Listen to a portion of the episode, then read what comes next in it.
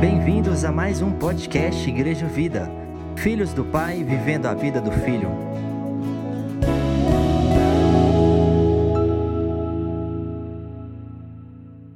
Graça e a paz, amém, queridos.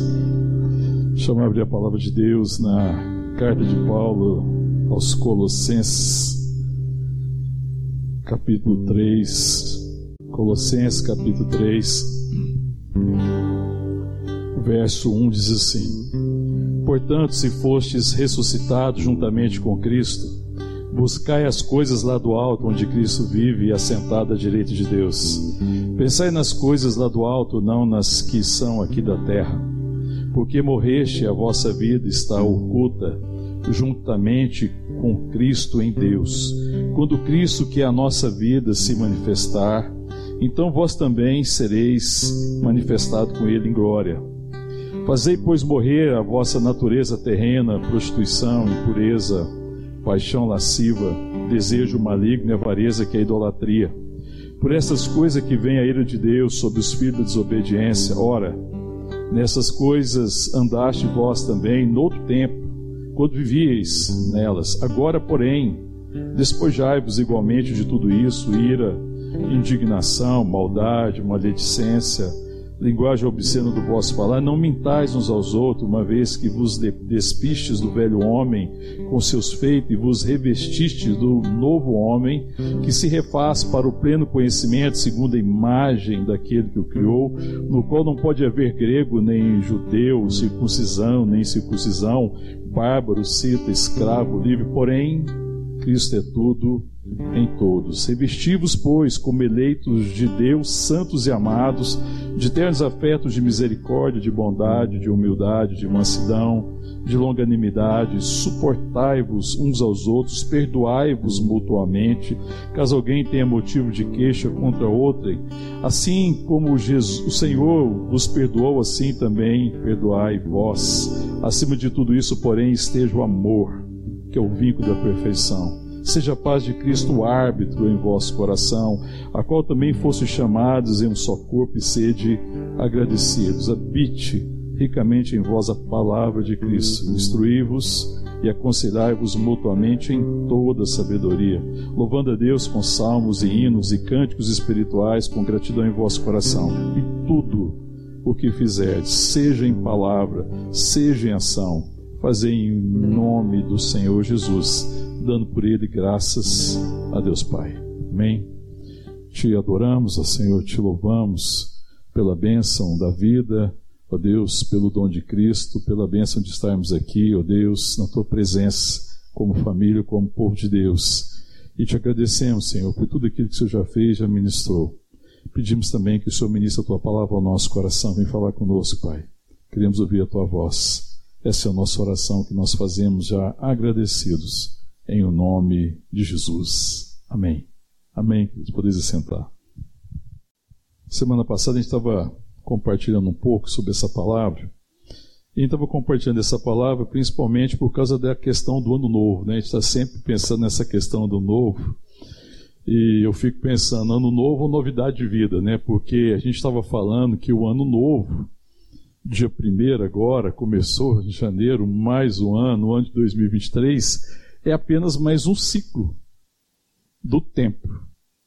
A gente cria uma perspectiva engraçada em relação ao ano novo, né? Eu estava falando que, na verdade, eu acho que existe uma certa histeria em relação ao ano novo, porque é uma coisa assim, as pessoas têm uma expectativa sem parar para refletir, sem pensar, e acaba que no ano novo a gente pensa que por o ano ser novo, que é apenas mais um ciclo de tempo de 365 dias, as coisas podem acontecer. E essa é a expectativa secular. É uma expectativa assim de possibilidades, de talvez que alguma coisa possa ser nova, aconteça alguma coisa nova, as coisas possam ser melhor, alguma coisa possa acontecer de forma diferente. E normalmente a gente tem foco em realizações a perspectiva acaba sendo sempre em realização. Mas a perspectiva do novo em Deus nunca é essa perspectiva de um ciclo, mas é a perspectiva daquilo que é eterno, porque a obra que Deus está fazendo em nós é uma obra eterna. Amém? Então, na verdade, a gente não celebra simplesmente o ano novo, apesar que a gente tem coisas que a gente pode fazer e pode realizar, não tem nenhum problema. Mas é que a gente não entra no ano novo na perspectiva que talvez um ciclo novo traça, traça coisas, vai trazer coisas novas. Não. A nossa perspectiva e a nossa consciência é que nesse ano Deus nos dê a graça de vivenciar a transformação de mente, de coração, para que seja maior ainda a expressão de Deus em nós. Amém, querido? Então, o ano novo, ou seja, um tempo novo, ou mais um ano de vida, é apenas a possibilidade de traduzir nas minhas relações, na minha vida, no meu cotidiano, a vida de Deus. Então, eu, eu ganho essa possibilidade, é mais tempo. Mas não existe nada de novo. Porque não existe nada de novo na perspectiva de Deus, no sentido que Deus não muda e de que Deus está construindo é coisa eterna. Essa perspectiva de ciclos, e toda hora você tem uma possibilidade, é uma perspectiva muito do velho homem. Não é a perspectiva do novo homem. A perspectiva do novo homem, da nova mulher, é ser transformado. Então o nosso alvo não é fazer, não é realizar. O nosso alvo é ser transformado, amém, irmão? Aleluia. Então eu tenho que olhar para o ano que passou e se o meu alvo é ser transformada, a pergunta que eu tenho que fazer não é tanto o que eu fiz, apesar que muitas realizações são muito importantes. Mas isso não é o mais importante. Porque eu posso realizar muitas coisas e não ter sido transformado. Eu posso realizar muitas coisas e ainda estar muito distante daquilo que Deus me chamou para ser. Eu posso realizar muitas coisas, mas a minha vida não ser uma tradução fiel de um filho de Deus, de uma filha de Deus. E a perspectiva do novo de Deus, da nova vida, das coisas do alto, é, é uma perspectiva de plenitude, de abundância, de algo que não se corrompe, de algo que mantém o propósito original, daquilo que eu vou cumprindo e que vai se revelando. Tem a ver com a perspectiva de ver a vida a partir de quem eu sou e não daquilo que a vida me oferece. Eu entro em 2023 não esperando que o ano me entregue alguma coisa, porque, me desculpe frustrar suas expectativas, esse ano não tem nada para te entregar. Nada. Mas é o que você vai entregar no próximo ano, amém? O que nós vamos entregar? O que a minha vida pode entregar? É muito diferente. Tem uma diferença absurda. E eu falo que é uma coisa histérica, porque é uma coisa insana achar que o ano novo pode me entregar coisa nova, o ano novo não pode entregar nada para nós. Mano. Mas eu posso entregar. Sim, nesse próximo ano de 2023 precisa ser um ano de maior, maior graça na medida que existe mais revelação. Na medida que eu estou sendo mais transformado. Na medida que a minha vida está sendo cada vez mais próxima daquilo que é a intenção original de Deus a meu respeito. A minha vida tem que mostrar que a minha vida é uma vida original que não fica de ano em ano, de situação em situação, de circunstância em circunstância, mas a minha vida está ancorada nele. E os anos revelam quem nós somos, amém, querido? Então 2023 precisa um ano para revelar mais, amém, irmão? Porque aí você enfrenta o tempo novo na perspectiva correta. Eu estava falando, né? Falei domingo passado, falei, gente, essa questão de ano novo é tão engraçado porque no Oriente dia 1 de janeiro é ano novo, né? Mas foi assim, por exemplo, no Ocidente, normalmente não é. Na China vai ser ano novo agora, domingo que vem é ano novo na China, começa dia 22 de janeiro. Os judeus, o ano novo é setembro, 15 de setembro esse ano. Esse, esse ano muda porque a perspectiva de, de ano, o calendário judaico, não é igual ao nosso calendário, que é o calendário gregoriano, que é baseado na questão da rotação da Terra, né, da translação que a Terra faz em torno do Sol, a órbita que a Terra tem em torno do Sol, determina os anos. E aí fecha cada ano. E se convencionou né, que, esse, que, que o ano começa dia 1 de janeiro. Mas ele poderia começar dia 1 de março. Ele poderia começar dia 1 de agosto. Você vê então, o, o, a data que começa não importa. O dia que começa não importa, até porque no mundo as datas variam conforme a cultura e a consideração do calendário. Mas o que importa é ser nova criatura. O que importa é ver o ano na perspectiva daquilo que eu posso entregar. É ver o ano na perspectiva daquilo que Deus deseja realizar. Amém?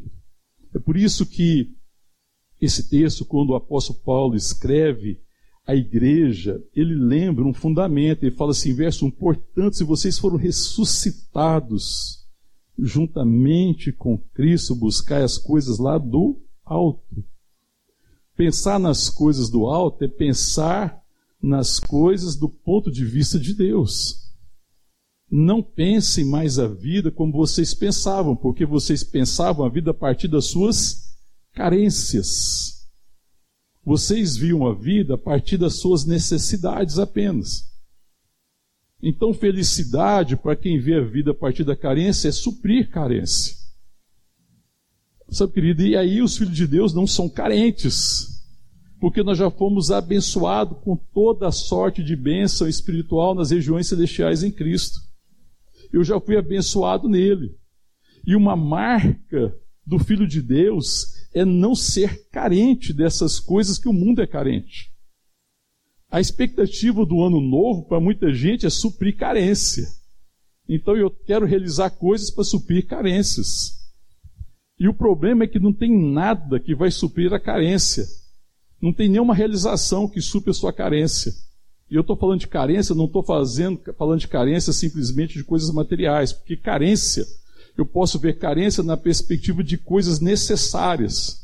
Então eu posso dizer que uma pessoa é carente de comida, de coisas materiais, ela precisa de alimento. E isso é necessário, é fundamental para ela. Mas eu estou falando da carência do sentido de ser, da carência afetiva, da carência emocional. Sabe, de ser alguém carente, que precisa, para ser feliz, precisa que aconteça certas coisas. Para encontrar a felicidade, a tal da felicidade. E aí é outra coisa que é uma perspectiva completamente equivocada, é que os planos de ano novo é para ser feliz. E a gente fala assim, feliz ano novo. eu não estou condenando não, irmão, porque às vezes eu falo também. Mas eu fico pensando, o que, que significa feliz ano novo? Qual que é o significado? Por que, que a gente às vezes fala feliz ano novo? Mas deveria, a gente deveria pensar isso um pouco na perspectiva, porque aí a gente poderia assim falar feliz ano novo, mas eu poderia perguntar para a pessoa o que que nesse ano de 2023 traz felicidade para você? Você já perguntou? A gente às vezes fala assim, feliz ano novo, é bem genérico, né? É igual a gente fala assim, como é que você está? Pergunta para o seu irmão, como é que você está? Responde para ele agora. Estou bem. Desculpa, mas não é verdade a maioria das vezes. Você não está bem. mas eu estou bem porque virou cumprimento. Então pergunta assim: como é que você está? É, a mesma coisa assim, bom dia, e a pessoa fala, bom dia, tá bom, beleza, bom dia. É, é educado fazer isso, né? É educado cumprimentar. A gente pergunta, mas será que quando eu respondo, eu estou bem, eu estou falando a verdade? Ou eu estou apenas respondendo um cumprimento, tá vendo? E a gente fala assim, feliz ano novo! o que, que te faz feliz, irmão? E será que a questão é felicidade? Será que a gente precisa ser feliz nessa perspectiva de felicidade, de ter carências supridas, se felicidade for isso? Será que é isso? Até porque a Bíblia não fala de felicidade. A Bíblia fala de alegria. E o fruto do Espírito é alegria. Porque felicidade tem muito a ver com circunstâncias. Alegria tem a ver com ser. Alegria tem a ver com a essência de quem eu sou. Alegria tem tudo a ver com ser, com significado. Alegria é resultado de ter vida significativa. Felicidade tem muito a ver com circunstância favorável. E não tem problema ser feliz, não. não tem nada de errado. Só não resolve a vida, porque você pode ser feliz, mas não ter alegria no coração. Aí felicidade, então, são momentos. Felicidade não é um estado. Mas alegria é muito mais do que um momento. Alegria é uma questão de ser. Tanto que Paulo fala, alegrai-vos, né? ele, ele diz à igreja, alegrai-vos, outra vez digo, alegrai-vos no Senhor. É uma alegria que é resultado de quem eu sou. É uma alegria que é, ser, é resultado da certeza de que Deus me ama. Uma alegria que é resultado da certeza que nós somos filhos de Deus, que Ele tem olhado por nós, que os olhos deles estão sobre nós. Eu tenho alegria a minha vida tem sentido, é a alegria de saber que a minha vida ela é importante que, primeiro que Deus mostrou importância quando ele se sacrificou em meu favor, e ela é importante porque Deus tem um propósito na minha vida. Então eu levanto todos os dias com alegria porque eu sei que existe algo importante. A minha vida é importante para as pessoas. Deus deseja revelar-se através da minha vida, através da minha pessoa, através da, da, pessoa da igreja, do corpo de Cristo. Então a alegria tem a ver com a certeza de quem se é. É questão de ser. Alegria é questão de ser. Felicidade, provavelmente é momento. Por isso que tem dificuldade com felicidade, porque a gente coloca a felicidade lá na frente, né? A gente fala assim: ah, quando eu tiver isso eu vou ser feliz. Você já falou isso? É, quem andava aqui de ônibus? Qual era a alegria, a esperança? Tem um quê? Um carro. Resolveu a sua vida, irmão? Você ficou feliz até o dia que você pagou a prestação, pagou o seguro, teve problema, trocou pneu, tinha que pagar combustível, teve dificuldade, aí a, a, a felicidade passou rápido. Você descobriu que com a facilidade vieram problemas. aí é, é uma felicidade meio fugaz. E assim é em tudo. A gente vai falar assim, não, mas se eu fizer isso, se eu tiver isso, se eu conseguir aquilo, a gente vai, a gente vai colocando a felicidade lá na frente. O problema é que a felicidade, normalmente, ela está na nossa frente. Eu preciso alcançar, realizar alguma coisa para ser feliz. Então, muitas vezes, feliz ano novo significa realizar coisas para ser feliz. Então, você está adiando a felicidade. Mas a alegria não é algo que depende dessa situação. A alegria tem tudo a ver com quem eu sou tem tudo a ver com a revelação do amor de Deus. Amém, querido? Então, por isso que a alegria não é uma questão de se ter, mas é uma questão de ser. Não é de se ter situações que são favoráveis, ainda que elas sejam boas, ainda que, que seja bom ter um carro novo, ainda que seja bom ter uma casa boa, ainda que seja bom ter uma comida boa, ainda que seja bom essas coisas. Essas coisas, elas têm o seu valor, essa importância, mas é muito distante de trazer significado. 2023 precisa ser um ano da revelação crescer no meu coração, no nosso coração, amém, querido? Precisa ser ano da revelação. Precisa ser ano de andar em novidade de vida. A palavra de Deus diz que as coisas antigas ficaram para trás e tudo se fez novo. E o ser nova criatura, ele vai sendo traduzido à medida que nós vamos crescendo, que Deus vai trabalhando no nosso coração. Amém, querido? E é por isso que Paulo está falando assim: olha, pense, verso 2, pense nas coisas do alto, não nas que são aqui da terra. Se ocupem em conhecer a vontade de Deus, porque vocês morreram, verso, 20, verso 3, e a vossa vida está oculta juntamente com Cristo em Deus. É estranho, irmão. Porque às vezes nós estamos buscando vida naquilo que não está em Deus. A nossa vida está oculta juntamente com Cristo em Deus. Nossa vida está em Cristo, amém, querido? Nós estamos nele. Cristo está em Deus. Então busque conhecer a vontade de Deus para a sua vida, porque é isso que de fato faz com que você desfrute de verdadeira alegria. O que, que diz lá em Romanos capítulo 12, verso 2, que todo mundo aqui sabe? Eu vou ler a partir do verso 1. Paulo faz uma exposição extraordinária até o verso 11. Aí no verso 12, depois de toda essa, essa exposição extraordinária, no final do 30, no verso 11 do 33, ele vai falar: ó oh, profundidade da riqueza, de tanta sabedoria, como do conhecimento de Deus. Eu estou no Romanos 11, 33, tá? Quão insondáveis são os seus juízos e quão inescutáveis os seus caminhos, pois quem conheceu a mente do Senhor, ou quem foi o seu conselheiro, ou quem primeiro deu a ele para que venha a ser restituído, porque dele por meio dele e para ele são todas as coisas. A ele, pois, a glória eternamente. Amém. Aí, diante de tudo isso que ele falou, de tudo que ele compartilha da graça de Deus, da salvação, da redenção, da obra do Espírito Santo, ele vai dizer assim: Rogo-vos, pois, irmãos, pela misericórdia de Deus, que apresenteis o vosso corpo por sacrifício vivo, santo e agradável a Deus, que é o vosso culto racional. E não vos conformeis com este século mas transformai-vos pela renovação da vossa mente. Não tomem a forma desse século. A tendência é você ser moldado por esse século. O mundo, as pessoas no mundo são moldadas por esse século, dos valores desse século. Não sejam moldados por isso, mas ele fala que mais. Mas transformai-vos pela renovação da vossa mente, para que experimenteis qual seja a boa, agradável e perfeita vontade de Deus. Então, o apelo de Paulo é um apelo veemente, ele está rogando de forma veemente, é não se conforme a este século, mas sede transformado pela renovação da vossa mente. Ano novo só é novo se eu for transformado. Porque eu posso fazer realizações mil, e se eu não for transformado, não existe nada que está vindo à luz. Então, o novo ano, o novo tempo, o novo ciclo, se quiser chamar, o ciclo pode ser uma semana, pode ser um mês, pode ser um ano, sei lá, depende muito, né? De repente tem coisas que uma semana é muito. O ciclo pode ser um dia. O dia é um ciclo, né? 24 horas. É o tempo que a Terra gira em torno de si. É um ciclo. Pode ser uma semana. Sete dias. Pode ser um mês. Em torno de 30 dias. Pode ser 12 meses. E tem ciclos que são longos, né? Um século, 100 anos. Mas não importa o tamanho do ciclo. O que importa é ser transformado.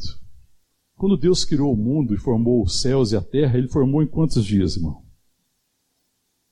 Hã? Seis dias. O que, que ele fez no sétimo? Ele descansou da obra que ele tinha feito. Ele olhou e disse que tudo era muito bom. E aí ele santificou o sétimo dia, não foi? E esse sétimo dia é seu dia do quê? Do descanso. E o sétimo dia significava então que em seis dias você trabalhava, você fazia o que tinha que fazer, no sétimo dia você parava, encerrava um ciclo de trabalho, uma semana. É o dia sabático, é o sábado, é o dia do descanso. O que, que era, qual que era a importância desse dia? Era para não fazer nada. Também, né? Mas se descansava qual era o sentido do descanso, irmão? Deixa eu falar uma coisa. Deus estava cansado depois de trabalhar seis dias? Então descanso não pode ser esse sentido de cansaço, pode? Pode? Não, não é. Pelo amor de Deus, não pode ser. Porque senão Deus estava cansado e Deus não cansa. Então Deus descansa por quê? Porque ele descansa da obra que ele tinha feito. Ele olha e vê que é tudo bom, ou seja, que tudo aquilo que foi feito era maravilhoso, era muito bom. Então, quando eu trago isso para a minha realidade, do ciclo, dos sete dias, do dia sabático, o que, que significa?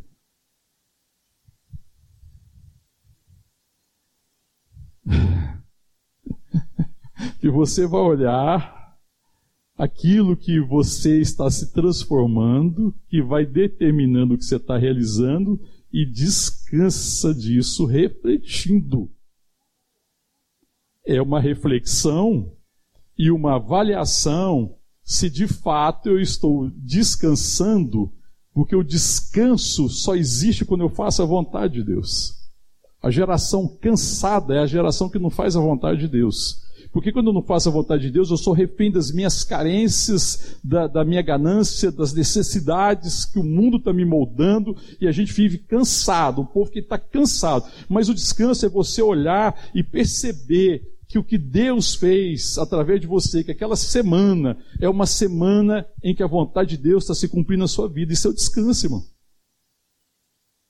Então o descanso tem a ver com a obra de Cristo, com a obra de Deus.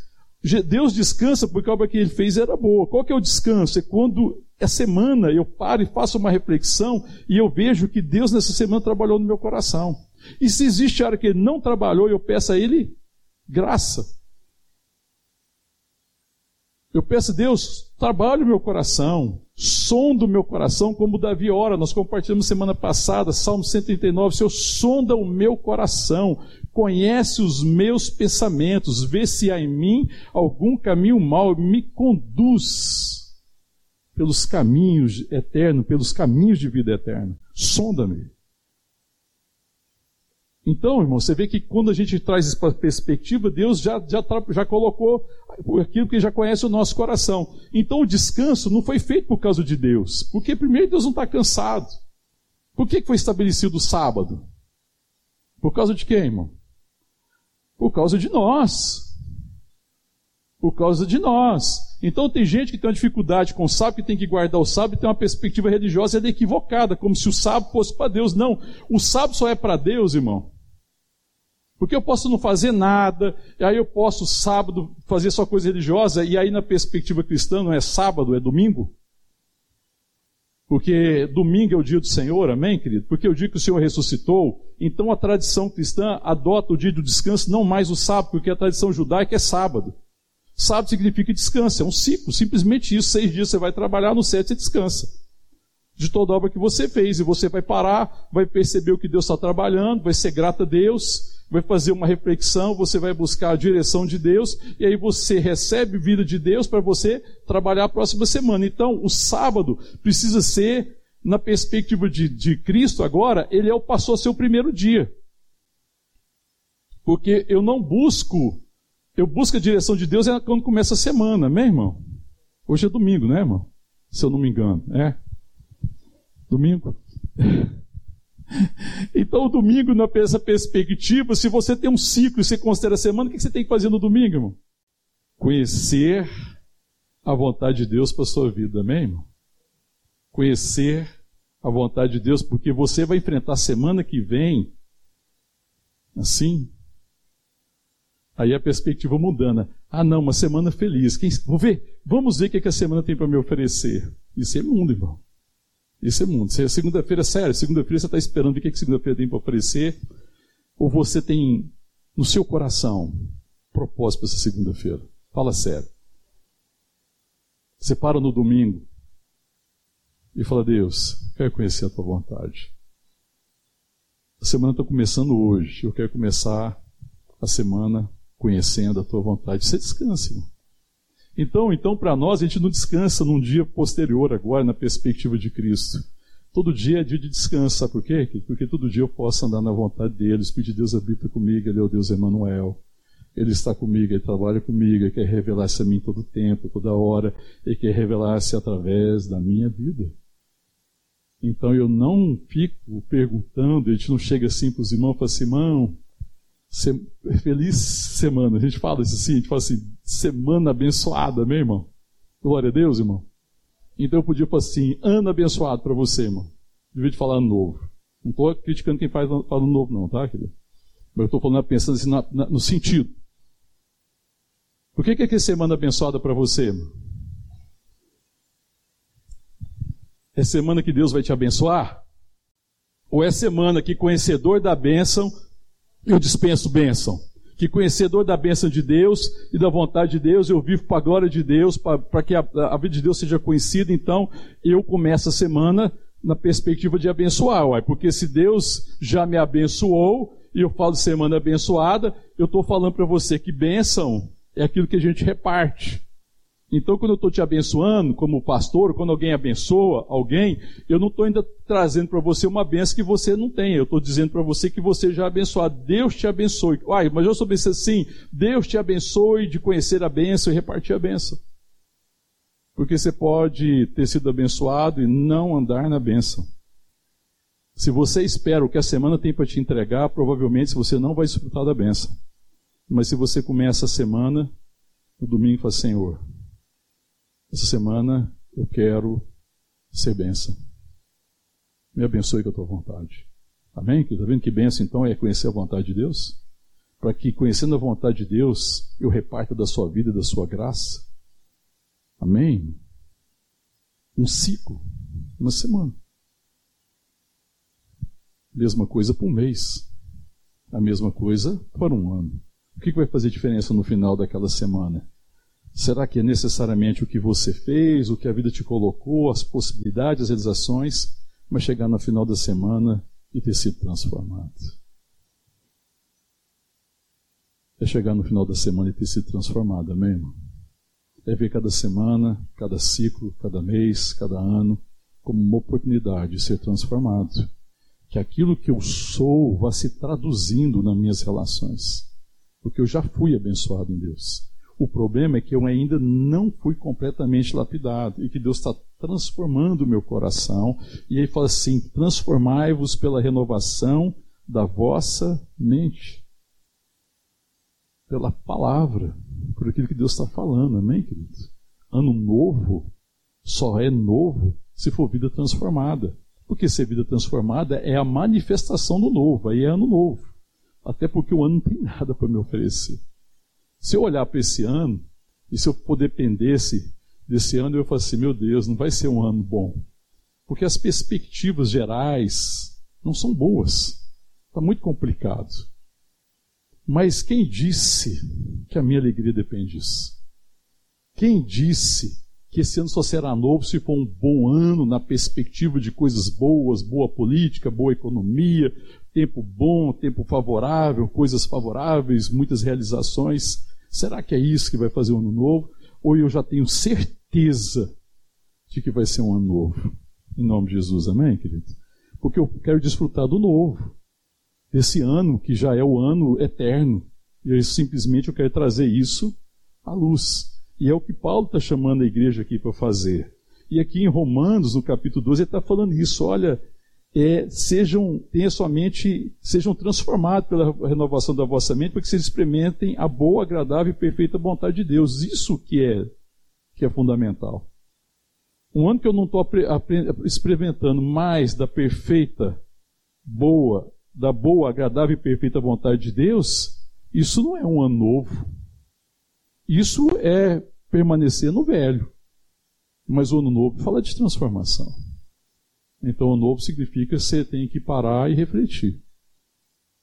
E Deus me oferece essa oportunidade. E Deus conhecendo o nosso coração, que a gente é tomado pelas correrias do dia, da semana, aquelas coisas, ele fala: no sétimo dia vocês vão descansar.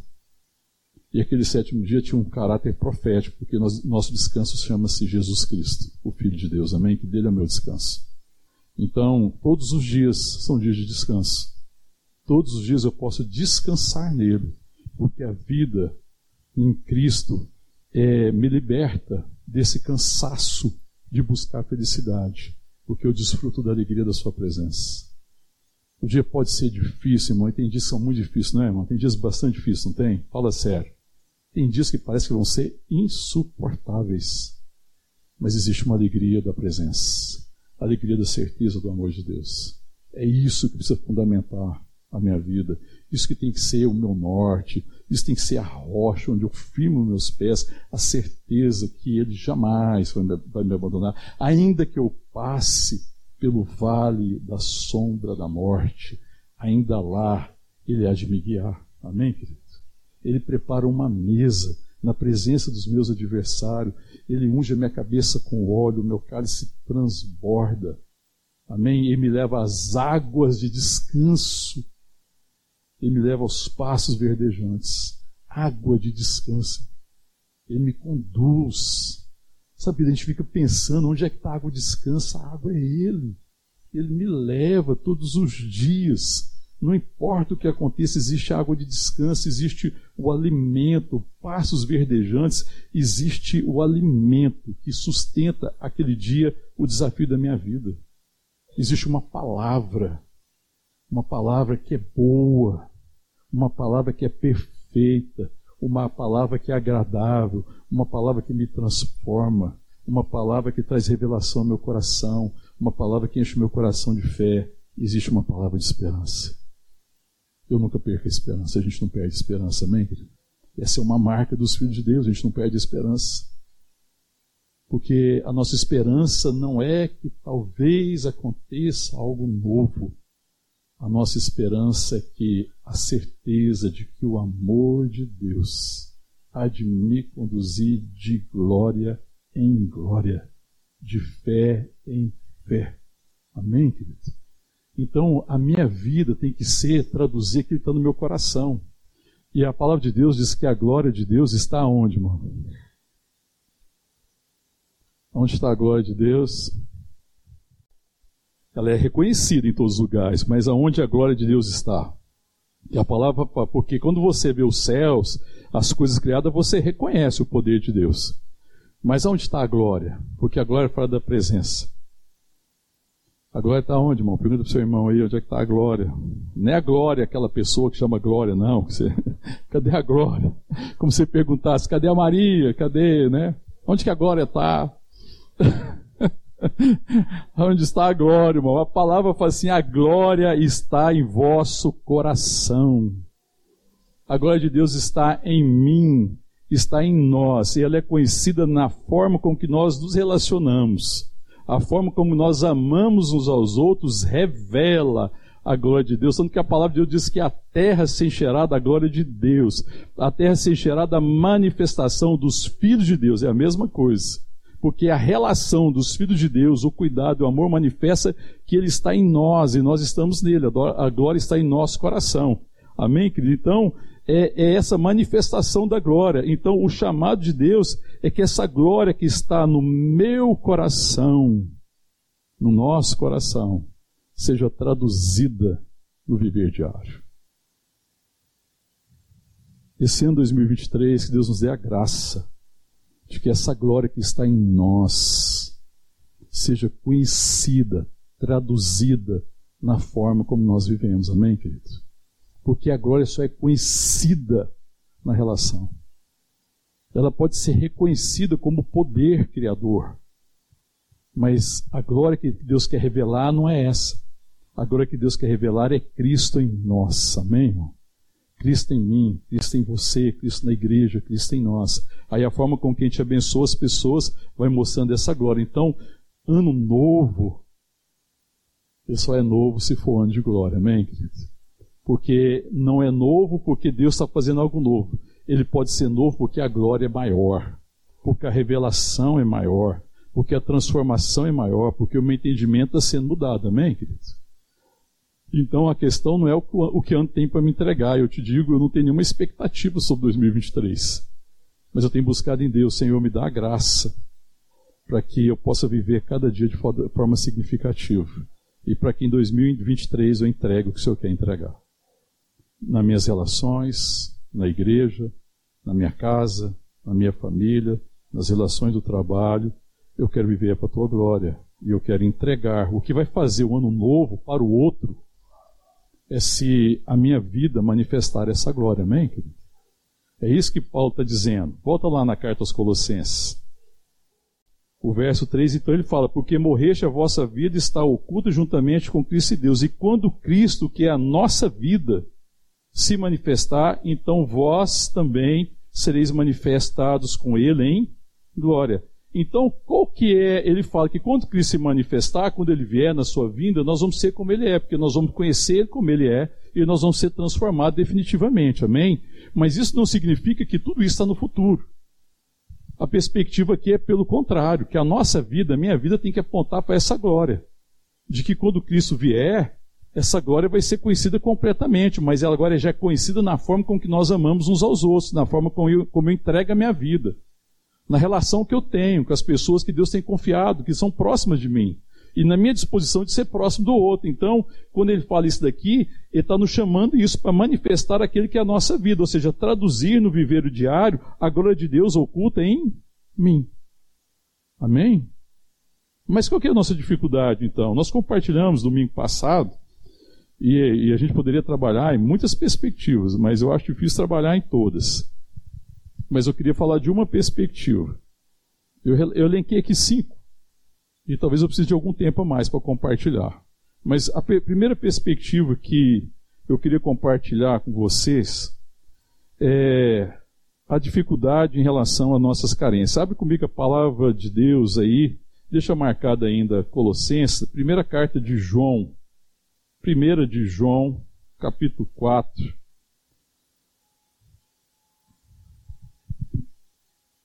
Quando fala, Paulo vai falar de forma magistral do amor de Deus no capítulo 4. Eu não vou ler todo o capítulo, eu quero ler só uma parte. Lemos. Vamos ler a partir do verso 12. 1 de João, de João, capítulo 4, o verso é o 12. Diz assim: Ninguém jamais viu a Deus. Se amarmos uns aos outros, Deus permanece em nós e o seu amor em nós aperfeiçoado. À medida que eu me rendo à vontade de Deus de amar meu irmão, esse amor vai se tornando cada vez maior, mais claro, mais evidente. E essa glória vai sendo revelada. No verso 13: Nisso conhecemos que permanecemos nele e ele em nós, que nos deu do seu, do seu espírito, em que ele nos deu do seu espírito. E nós temos visto e testemunhamos que o Pai enviou seu Filho como Salvador do mundo. Aquele que confessar Jesus que Jesus é o Filho de Deus, Deus permanece nele e ele em nós, em Deus. E nós conhecemos e cremos no amor que Deus tem por nós. Deus é amor. E aquele que permanece no amor permanece em Deus, e Deus nele. Verso 17: Nisto é em nós aperfeiçoado o amor, para que no dia do juízo mantenhamos confiança, pois segundo ele é, também nós somos desse mundo. E o verso 18: No amor não existe medo. Antes o perfeito amor lança fora o medo. Ora, o medo produz tormento. Logo aquele que teme não é aperfeiçoado no amor. E aí, uma das coisas que, que traz dificuldade para a gente viver e desfrutar desse novo na nossa vida, dessa vida eterna, dessa vida plena, dessa vida abundante, são as nossas carências. E eu queria falar das carências. Porque é claro que o homem sem Deus, a mulher sem Deus, ele está cheio de carências. E as carências né, que estão no nosso coração, a gente quer ver ser suprida. E aí você vê um mundo hoje que quer resolver suas carências. Todo mundo quer resolver. Carência significa, fala daquilo que eu sinto falta, né? Carência, principalmente carência afetiva. Eu vou trabalhar principalmente nessa questão da carência afetiva. Todos nós somos carentes de amor, na verdade. E a orfandade trouxe esse grande problema ao nosso coração. E aí a gente quer resolver sua carência afetiva que essa carência de significado, que essa carência de, de, de ser amado, essa carência de ser importante, essa carência de ser considerado, essa carência de ser reconhecido pelas pessoas, então a gente vive essa crise de carências. E isso é normal, porque todo homem, toda mulher, por causa do pecado, tem suas carências. Agora, a nossa carência é resolvida em quem? A nossa carência é resolvida nele, porque a palavra de Deus diz que ele nos amou e ele prova o seu amor, tendo Cristo morrido por nós, sendo nós ainda pecadores. Agora, o problema é que, sabendo disso, às vezes a gente não tem a revelação da plenitude desse amor. E aí a gente vai caminhando e continua cheio de carência no coração. E o problema da carência é que se você tem carência afetiva, você vai colocar algumas pessoas refém da sua carência. Porque as pessoas agora têm que satisfazer a sua carência. E o grande problema é que se alguém conseguisse satisfazer a carência das pessoas, não tinha pessoas carentes no mundo. Ou teria pouca gente carente. Aqui ninguém consegue. Porque ninguém consegue ser suficiente para trazer significado para a minha vida. É só estando em Cristo que a minha vida é resolvida. É em Cristo que, conhecendo o seu amor, é, confiando no seu amor, e tendo certeza do seu amor, sabe, e não duvidando do seu amor, e descansando no seu amor, que eu me afasto do medo. Porque, na verdade, o que é oposto a amor aqui é medo. Quando você vê João escrever nessa carta, ele coloca como o oposto ao amor o medo. Porque o conhecimento do amor de Deus é a certeza de que Ele me ama. E que o amor dele por mim não tem nada a ver com o meu merecimento, não tem nada a ver com aquilo que eu possa fazer, não tem nada a ver com aquilo que eu possa entregar. Ele simplesmente me ama com amor perfeito. Porque o amor de Deus não depende do objeto amado. O amor de Deus é dele, é intrínseco a Deus, porque a palavra de Deus fala Deus é amor. A palavra de Deus não diz que Deus tem amor. Porque se Deus tivesse amor, ele tinha uma medida de amor. Porque quando você tem alguma coisa, você tem uma medida. Se eu falar assim, você tem dinheiro? Você tem dinheiro aí, irmão? Nenhum, nem 10 centavos. Não, então você tem dinheiro aí, desculpa, é uma medida de dinheiro. Aí pode ser que tem gente que tem 500 reais, tem mil reais, tem 10 mil reais. Então se eu falar assim, você tem dinheiro? Eu tenho. Agora você pode ter pouco e pode ter muito. Mas Deus é amor, então Deus não tem amor. Porque se Deus tivesse amor, ele tinha uma medida. Se Deus tivesse medida de amor, ele precisava ter correspondência. Você tinha que fazer algo para merecer o amor de Deus. Mas como Deus não tem medida de amor, e Ele é amor, isso é intrínseco a Ele, a essência de Deus é amor, e Ele nos ama com esse amor extraordinário, e a prova desse amor é o sacrifício do seu Filho Jesus Cristo, então esse amor é o que me cura das minhas carências afetivas.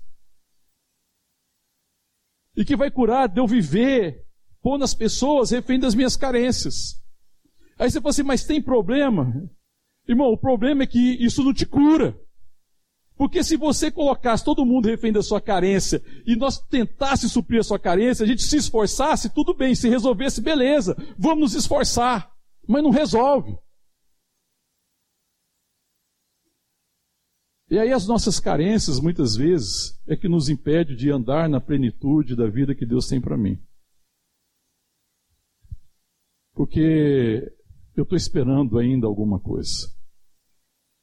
Eu ainda estou esperando que alguma coisa aconteça. Aí eu me relaciono com as pessoas esperando que alguma coisa ainda aconteça. Eu me relaciono esperando que alguma coisa ainda me seja entregue.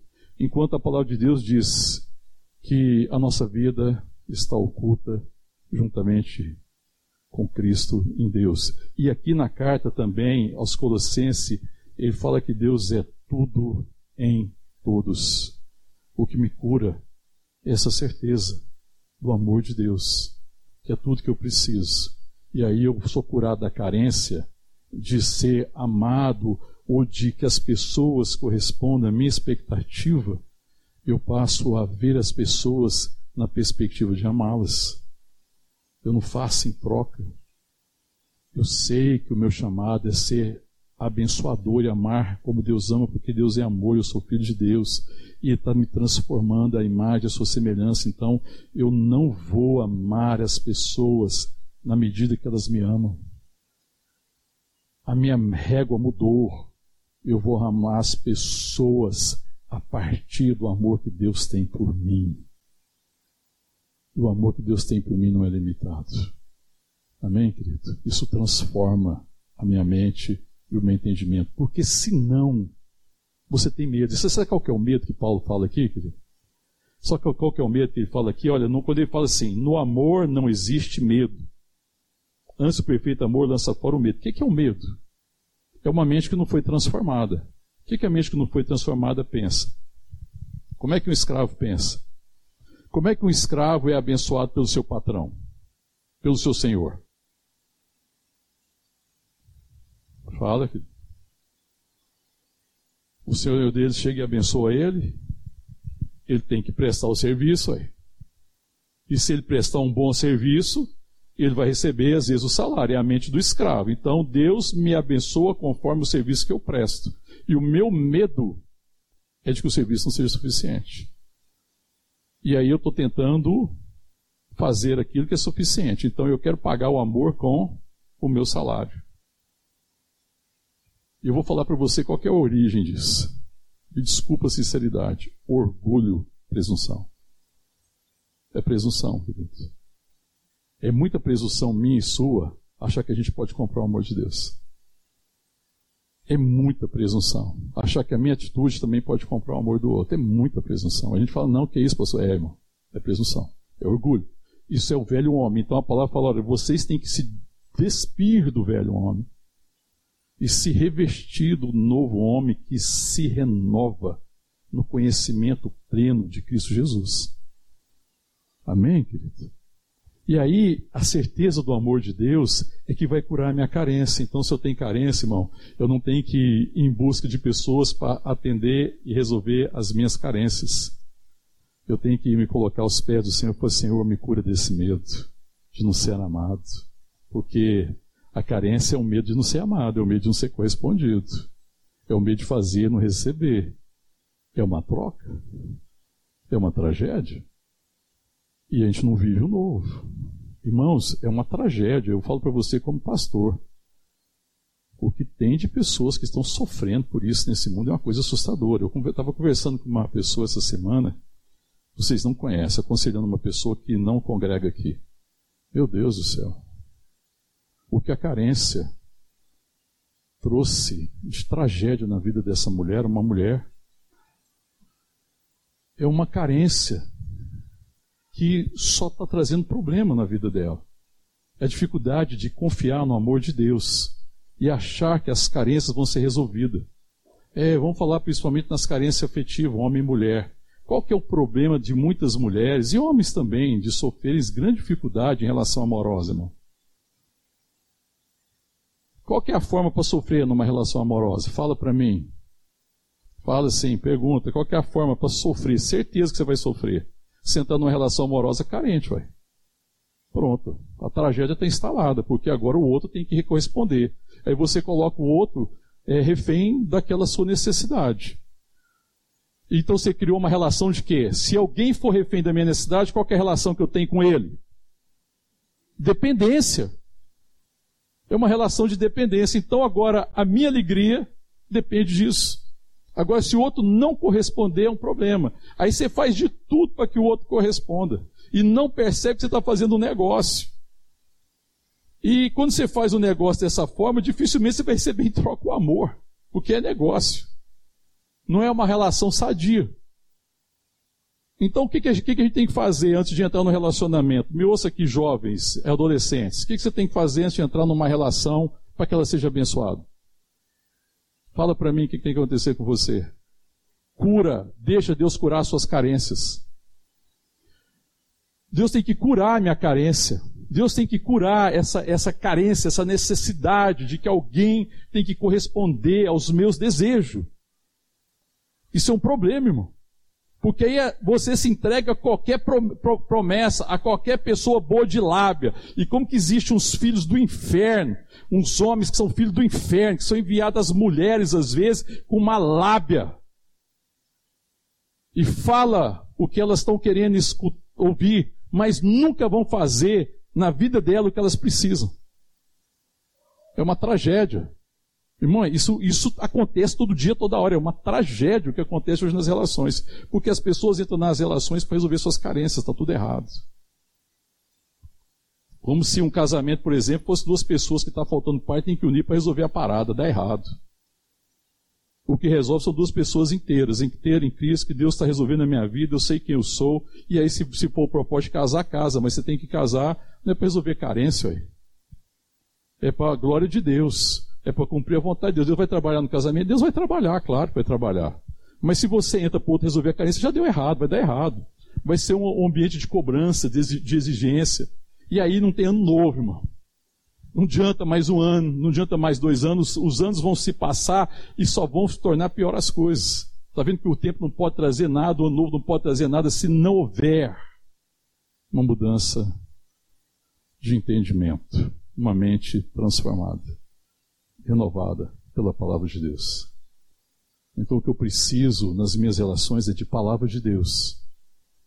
Eu não preciso ser mais amado, eu não preciso ser amado de, forma A, de forma B, de forma C. Deus sabe como que as pessoas devem me amar. Todos nós somos necessitados do amor, mas o amor que nos abençoa, acima de tudo, é a confiança no amor de Deus. E Deus nos amará através de pessoas, amém, querido? É uma bênção ser amado, amém, irmão? Quem gosta de ser amado?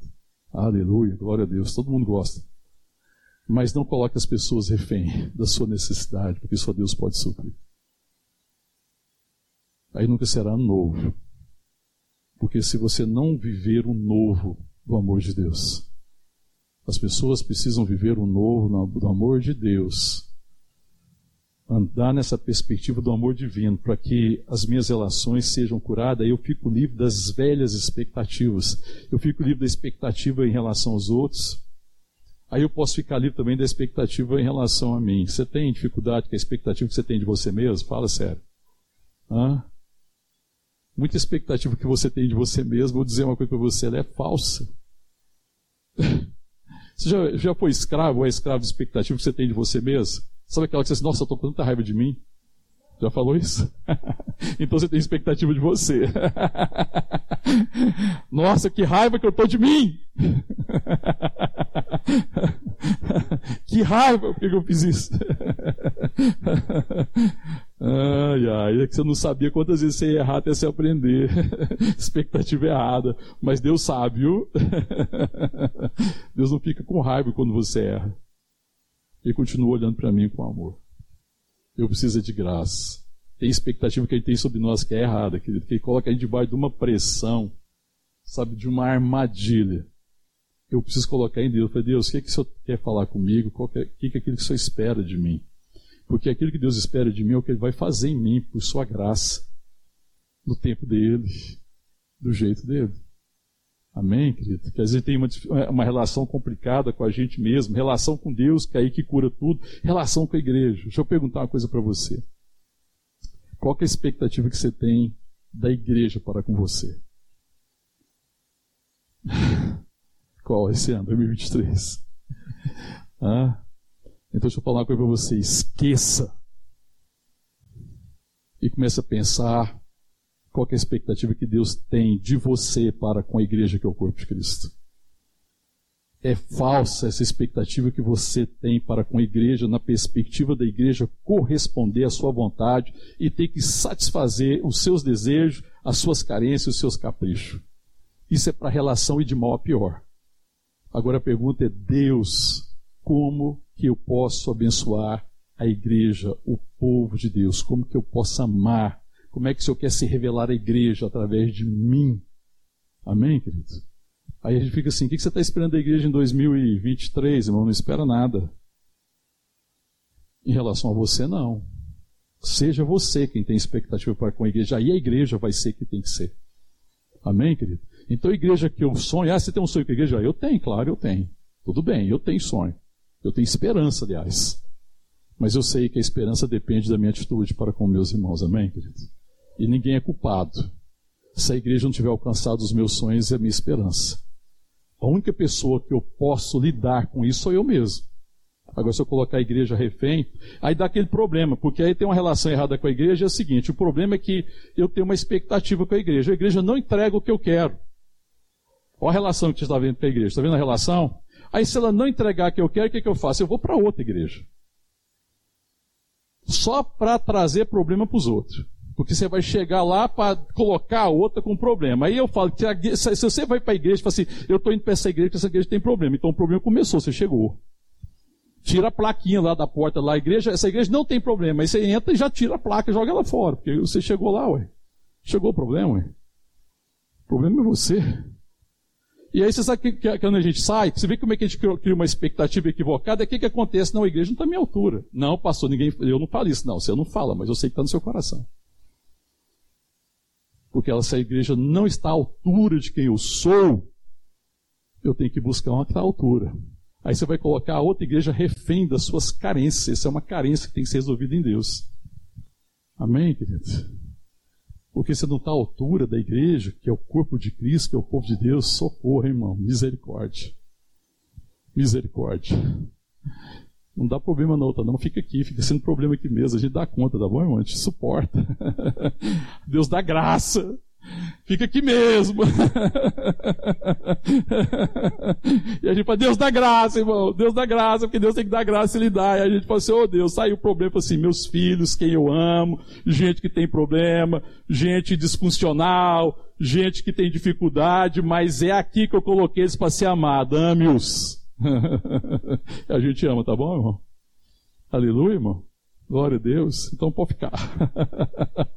Você não ser problema no outro lugar. Porque até eles descobrir que você é problema lá, às vezes demora um pouco, entendeu? Porque no começo é tudo maravilhoso, irmão. Tudo maravilhoso. Eu fico pensando assim, como é que alguém pode achar que pode ser, pode escolher um lugar bom, então que ele está é, é, tá dizendo que tem uma igreja ruim. E como pode existir então uma igreja ruim e se eu não admitir que eu sou parte da parte ruim da igreja? Ué, socorro, irmão. Já pensou se eu falasse, não, eu vou sair da minha família? minha família é ruim, só. Vou sair lá dos Mendonça. O povo difícil, está louco. Temoso, obstinado, muito defeito, irmão. ai, ai. Se eu, olha, irmão, eu até sairia se eu resolvesse o problema da família, mas eu não resolvo. Porque eu passo a ser problema na outra família que eu adotar, entendeu, irmão? Então eu falei assim, não, Deus, dá graça para a gente ser um povo melhor, transforma a nossa vida, né? Livra a gente dessa sina, muda o nosso coração e a gente vai sendo família, amém, irmão? E no final nós estamos sendo transformados. Sabe por quê, irmão? Porque Deus está curando a nossa carência. Porque a minha carência é resolvida em Deus. E o motivo da gente às vezes não ter um ano melhor é porque a gente projetou para esse ano carência. Deus tire do seu coração, em nome de Jesus, uma expectativa de ter carências resolvidas num, num certo ano. Mas que você coloque aos seus pés as suas carências, amém, queridos? Porque todos os dias, irmão, eu posso colocar nos pés do Senhor as minhas carências. Quando tem carência, eu não miro em alguém e falo, essa pessoa vai ter que resolver minha carência. Eu olho para o consumador e autor da minha fé, Jesus Cristo. Ele sabe o que tem que ser resolvido no meu coração. E se ele não resolver, ninguém resolve. Mas ele resolve, se eu crer. E me render a ele. Amém, querido? Então, depois vamos compartilhar de outros pontos. Mas a minha oração que ano de 2023 seja novo, na perspectiva de Deus curar as nossas carências, em nome de Jesus. Amém, querido? E aí ele vai trabalhar com quem quer, da forma que quer, por meio da igreja. Ele trabalha em nós, através de nós. Ele vai fazer a obra sobrenatural. Mas no final nós vamos entender a graça dele. E o medo não vai mais nos atormentar, porque no medo existe tormento. Mas o perfeito amor, o amor de Deus, lança fora todo medo, toda carência, toda perspectiva em que eu coloco a minha felicidade, a minha alegria em pessoas, mas eu torno, me torna ser um instrumento para abençoar pessoas. Amém, querido? E começa a ver a, a vida nessa perspectiva correta. Amém? Vamos ficar de pé, vamos orar, queridos? Eu não sei o que você está esperando para 2023, mas eu creio que Deus veio falar ao nosso coração que Ele não mudou os planos dele para nós, amém, querido? E que Ele continua com o propósito de nos abençoar, de nos conduzir, de nos curar, de transformar a nossa vida pela renovação da nossa mente, para que a gente possa experimentar a boa, perfeita e agradável vontade de Deus. A palavra de Deus em Jeremias fala assim: Eu é que sei que pensamentos têm a vosso respeito, diz o Senhor. Pensamentos de paz e não de mal, para vos dar o fim que desejais. Amém, querido? O fim que eu e você desejamos, só Deus consegue dar. E esse pensamento é o que Ele tem sobre nós. Amém? E aí nós precisamos andar nessa possibilidade. Senhor, eu quero ser um homem ou uma mulher transformado. E se as carências do meu coração tem sido um impedimento para a transformação. Que eu seja transformado então pela tua palavra. Amém. Para que eu não seja um homem ou mulher movido por carências, mas que eu seja um homem ou mulher movido por fé, por revelação. A carência, irmão, é o maior inimigo da revelação. Porque na carência eu não consigo conhecer a vontade de Deus. Mas quando eu levo a minha carência aos seus pés, e receba a palavra de cura, a palavra que vem da sua boca. O meu entendimento se abre, a revelação vem sobre a minha vida e eu possa passo a viver pela palavra que sai da sua boca. Eu enxergo, eu vejo a vida e eu desfruto da nova vida que eu tenho em Jesus Cristo. Amém. Fala com o Senhor. Se você tem carência, não sinta vergonha da carência, porque Ele é aquele que cura as carências mas coloque aos seus pés que só Ele pode resolver as nossas carências. Confesse a carência e fala: Senhor, me cura dessas carências. Em nome de Jesus, para que eu não seja um homem ou mulher que se move por carência, mas que eu seja um homem ou mulher que se move por fé. Em nome de Jesus.